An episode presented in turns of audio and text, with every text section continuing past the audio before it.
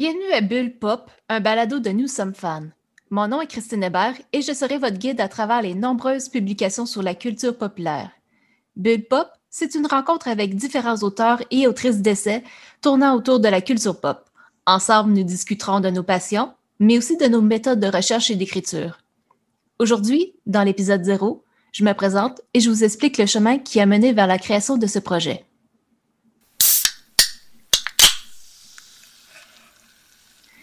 Je m'appelle Christine Hébert, j'ai 33 ans et je suis rédactrice réviseur à la Pige et je suis surtout une grande fan de la série télévisée Dans une galaxie près de chez vous.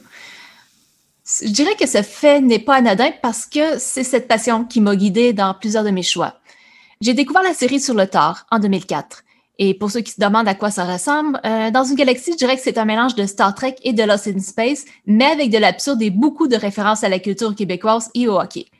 Euh, la prémisse est simple. En 2034, la Terre meurt sous les rayons du Soleil et c'est à l'équipage du Romano Fafard qu'on confie la mission de trouver une planète habitable pour déménager les terriens.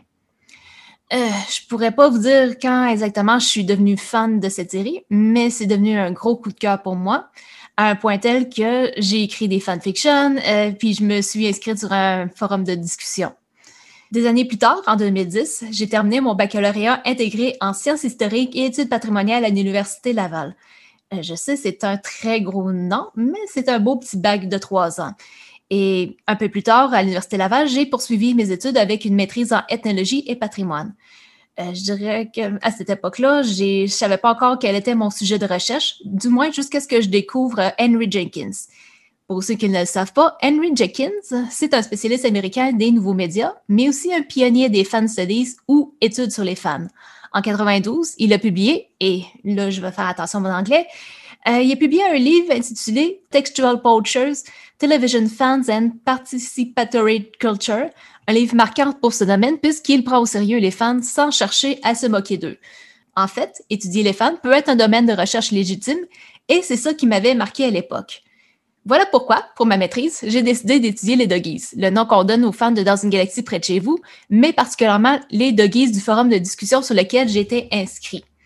En 2012, j'ai déposé mon mémoire, qui fut rapidement accepté, et ma directrice de maîtrise, Martine Roberge, a tellement aimé mon mémoire qu'elle a proposé comme manuscrit aux presses de l'Université Laval. Et c'est ainsi que mon livre, Les Doggies et Internet, étude d'une communauté virtuelle d'admirateurs, a été publié en 2014. Même si j'avais décidé de ne pas faire une carrière académique, je voulais quand même continuer à nourrir ma curiosité envers les fan studies. Toujours en 2014, j'ai lancé Nous sommes fans, un blog consacré aux fan studies et à la culture populaire. Et au fil des années, j'ai expérimenté des formats d'articles dans le but d'attirer des lecteurs, comme des comptes rendus de colloques, des listes d'articles, de mémoires, de thèses classées par sujet, des résumés, des critiques de livres. Même si j'ai réussi à former une petite communauté autour de mon blog, je dirais à peu près une centaine de personnes, je voulais avoir un meilleur impact. Je voulais pouvoir dire à un plus grand lectorat, à une plus grande communauté que oui, il est possible d'étudier des fans et des fandoms et que non, c'était pas inutile. Tranquillement pas vite, une idée germait dans ma tête. Et si je proposais un format autre que le blog? Et si je proposais quelque chose d'encore plus accessible? Et c'est ainsi que je me suis lancée dans la création de mon premier balado, Bulle Pop. Bulle Pop, c'est avant tout une bulle que je crée avec mon invité un espace propice à une discussion sérieuse sur la culture populaire, mais c'est aussi une bulle de liqueur ou de soda qui fait appel à la spontanéité et à la nostalgie.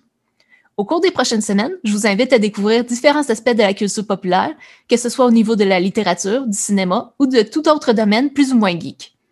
Comme première invitée, je reçois Isabelle Lacroix, directrice du livre Les enseignements de Dune, enjeu actuel dans l'œuvre forte de Frank Herbert. Ceci dit, y a parmi vos auditeurs des gens qui ne connaissent pas, qui n'ont pas encore lu Dune et qui se lancent, euh, je, les rassure, le reste des milliers de pages, parce qu'avec tout ce que je vous ai dit, hein, vous comprenez que, je parle à vos auditeurs, il y a des milliers de pages de bonheur. Euh, c'est rien que de souffrir un petit peu pendant la première centaine. Par la suite, nous allons plonger dans l'histoire de l'humour et de la bande dessinée avec Jean-Dominique Leduc, co-auteur des Années Crocs si aujourd'hui euh, les humoristes sont à la radio, sont à la télévision, sont au théâtre, sont omniprésents, et, si euh, le Québec a vraiment développé des auteurs humoristiques, des scénaristes, euh, c'est en grande partie également grâce au, au magazine Crow. Enfin, ma troisième invitée, Megan Bédard, nous propose une analyse du xénomorphe, la figure emblématique de la franchise Alien. C'est ça qui a un peu euh, donné l'impulsion derrière ma recherche. C'est l'article de Karen Leto sur le, xénomorphe. Puis elle suggérait que justement, le mode de reproduction du xénomorphe imite le mode de reproduction des œuvres dans les contextes de franchise populaires. D'autres invités s'ajouteront à cette première saison. Pour en savoir plus, je vous invite à visiter mon Patreon. Et ceux qui souhaiteront m'encourager avec un don auront la possibilité d'écouter des extraits inédits et même les prochains épisodes avant tout le monde. D'ici là, je vous souhaite une excellente journée et à très bientôt.